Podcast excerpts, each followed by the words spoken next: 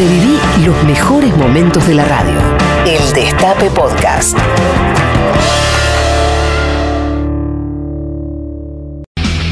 Las investigaciones por espionaje, los encarcelamientos, todo ese espionaje que, que se utilizó para armarle causas a los dirigentes del campo nacional y popular, esas investigaciones avanzan junto con el plan económico. La economía depende del Ejecutivo, la investigación de lo que ocurre depende de la Comisión del Legislativo y de la Justicia.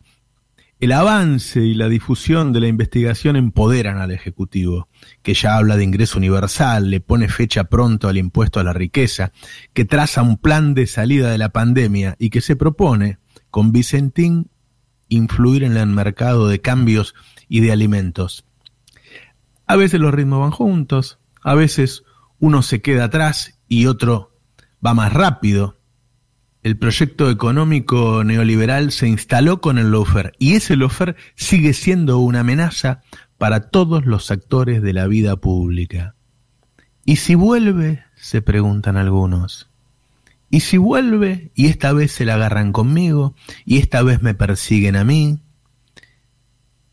Jueces, políticos se lo preguntan a veces y temen terminar ellos también en Ezeiza, en Marco Paz, ser perseguidos.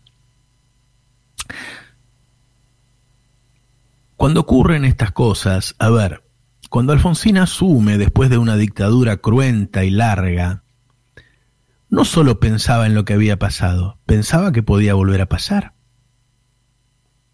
De hecho, veníamos de dictadura en dictadura. La historia te mostraba que era más fácil que volviera a ocurrir que que no ocurriera. ¿Era eso un condicionante para lo que hacía el gobierno de Alfonsín? Y sí, y sí. Y recuerden Semana Santa. Lo que ocurrió es siempre una amenaza de que puede volver a ocurrir, siempre es un condicionante. ¿Y cómo ¿Y cómo limpió todo eso Alfonsín? Con la CONADEP. ¿Y qué fue la CONADEP? La CONADEP lo que sirvió es para que el pueblo se entere qué era lo que había pasado. ¿Y para qué sirven estas investigaciones de ahora? Para que el pueblo se entere qué es lo que pasó. Y en este momento hay una resistencia a que el pueblo se entere de qué es lo que pasó. Por eso uno escucha a periodistas atacar eso. Yo voy a poner a Majul, por ejemplo, y no es el solo, pero para dar un ejemplo, y recordar el rol que cumplía. Atacaba en sociedad con Macri a los Moyano, que eran los que se resistían a la reforma laboral. Atacaba al grupo Indalo, que era el lugar a donde nos resistíamos nosotros y contábamos la verdad que los otros ocultan. Yo quiero que escuchen un trabajo que se hizo sobre la cantidad de veces y la cantidad de programas en los que Majul atacó, por ejemplo, al grupo Indalo. Escúchenlo. Socios no van presos y sus empresas no van a la quiebra. Esto va a ser un símbolo de que en esta bendita Argentina va a ganar la impunidad a la lista de detenidos se le puede sumar en cualquier momento Cristóbal López. Hay uno en particular que teme correr la misma suerte que Lázaro Báez, preso, ¿no? Esa persona se llama Cristóbal Manuel López. Te explico por qué tiene que ir preso López y Fabián de Sousa. Ya la semana pasada se decía, mmm, Cristóbal López está en la cuerda floja.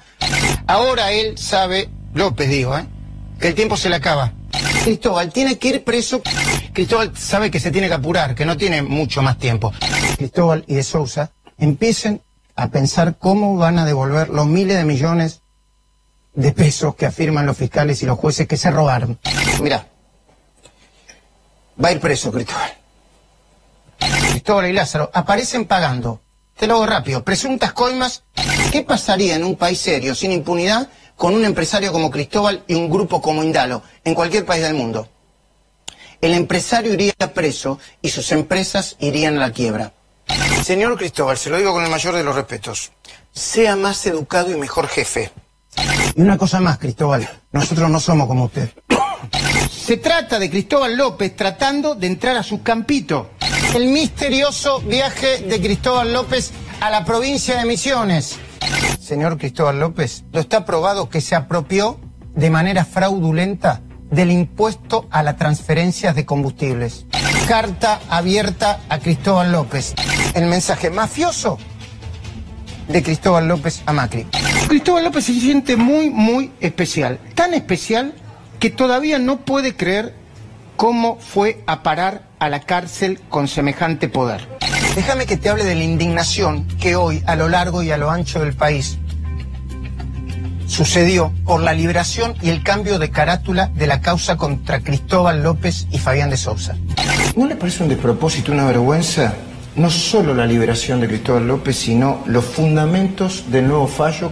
Todo huele a coimas. Esto es Majul solamente en 20 programas de los que habló de Cristóbal López y de Fabián de Sousa. Es decir, mientras Macri avanzaba con su plan económico neoliberal que nos dejó en la pobreza, él, en vez de contar lo que estaba haciendo Macri, perseguía a los que sí lo estaban haciendo. Ese era el Majul empoderado, ¿no? El que pucherea frente a las cámaras de estos días. Ahora, ¿qué delito cometió? Escuchémoslo a Parrilli ayer. Esto que salió a la luz de, de, Luis Majul, que fue, fue publicado en los últimos días, lo mostró ADN ahí en C5N, ¿eso lo pone como, como integrante de esta sesión ilícita? Yo creo que formó parte de eso, es parte del operativo. Yo me animo a, a decir es un agente de inteligencia inorgánico, porque cumplía las funciones de llevar adelante esta campaña, digamos, claramente, y lo que hizo en su momento con las escuchas telefónicas entre la expresidenta y y conmigo, y bueno, fue parte de todo eso, de la difamación, el descrédito, la mentira. Y cuando dice que hay otros periodistas, ¿qué otros periodistas eh, actuaron de esta manera? La Nata lo reconoció, cuando reconoció que habían escuchado eh, a Fariña, lo dijo la abogada de él, eh, que todas las operaciones que hicieron con Aníbal, fueron todas típicas operaciones de inteligencia. Así que está Majul, La Nata, Guñaski y que Santoro también. Obviamente, bueno, Santoro eh, está en la causa de, que investiga el juez de Alessio y, ha sido probado este, cómo extorsionaba a empresarios y, a políticos. Ahí está. Con estos tipos que fueron presos hoy, trabajaba Majul. Él era parte de esa banda. Pero recordá, antes los proyectos económicos se instalaban con la dictadura. En la última oportunidad se instalaron con el lofer. Si el lofer sigue, ese proyecto económico neoliberal es muy difícil de cambiar porque hay temor a que vuelva. Si el lofer se va desarmando con una investigación, tenemos la posibilidad de avanzar en un proyecto nacional y popular. Ahora ellos intentan volver a atacar. Un Majul destruido es adoptado por la Nación Más, un canal que hasta ahora parecía un canal de élite para que lo vea la gente que vive en la avenida Alvear, y sin embargo lo pone a este muñeco que lee una carta como esta, ahora, ayer. Esta es la crónica de una estrategia de demolición, de demolición. Este es un texto que escribí y este texto, junto a una serie de demandas penales y civiles contra algunas personas y medios, está siendo presentado ante organismos nacionales e internacionales de defensa de la libertad de expresión. Ya yo le reenvié a todos los medios que me lo pidieron todas las demandas, todas las demandas, sé que son decenas. Las demandas son contra quienes me vienen acusando falsamente y acosando acosando de manera virtual y también física. Acá quiero plantear un punto. Primero, a mis amigos y a mis familiares que no se preocupen. Segundo, lo que hago con esto es protegerme. Y tercero, de nuevo, no tengo miedo y me siento bien fuerte. Lo que hace Majul es contraatacar, es decir, mira que acá estamos, mira que te metí 20 causas judiciales, mira que tengo abogados, mira que me adoptó la nación, mira que todavía tengo poder, mira que todavía te puedo hacer daño. Y lo mismo hizo el grupo Clarín por intermedio de la Nata ayer con una escucha sobre Tinelli. Lo que ustedes van a escuchar, y es nuevo, y, tiene, y son escuchas judiciales, son conversaciones entre Julio Grondona y Marcelo Tinelli. De eso se trata lo que vamos a escuchar ahora. Son conversaciones entre Marcelo Tinelli y Julio Grondona. Es decir, lo que intentan La Nación, Clarín, es mantener la sensación de que siguen siendo poderosos, de que el lofer está vigente en toda su plenitud, de que no avancen en un proyecto nacional y popular, no avancen con el impuesto a la riqueza, con Vicentín, con el ingreso universal, porque acá estamos nosotros y los próximos presos pueden ser ustedes, pero la verdad que el armado, el mismo armado de la operación los muestra débiles. El miedo en los ojos lagrimeantes de Majul, sus pucheritos, su voz temblorosa, la patética fisonomía de la nata, un hombre que perdió toda gestualidad, que no ríe, ni se enoja, ni se asombra, que perdió hasta los matices de su voz. Él, que es un gran actor, ya no actúa. Es obvio que ha tenido, y no me complace, algún problema de salud, supongo que neurológico, que lo dejó sin todos esos matices, sin esos argumentos actorales que él tenía para hacer sus operaciones. La jugada chambona, los actores gastados, viejos y enfermos, lo que muestran es una fragilidad hasta ahora poca conocida.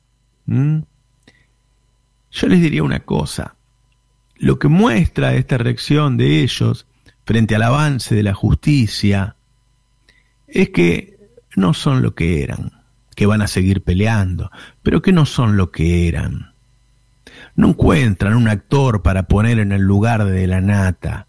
Tienen que hacer el programa con los restos de la nata.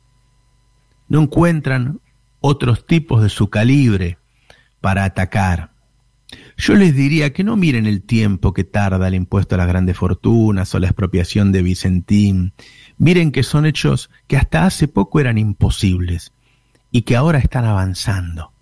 Se está tratando en la comisión, el otro está en la justicia, imposibles en la región. A nadie ni se le ocurriría hacerlo. Para eso hace falta que sigan estas causas, que se siga levantando el velo, que la gente se entere, así como hizo Alfonsín después de la dictadura. ¿Mm? Cuanto más los desarmemos, más posibilidades tenemos de avanzar con un proyecto nacional y popular. Hoy detuvieron a Araque, a Sáez. Melo se va a entregar dentro de un rato.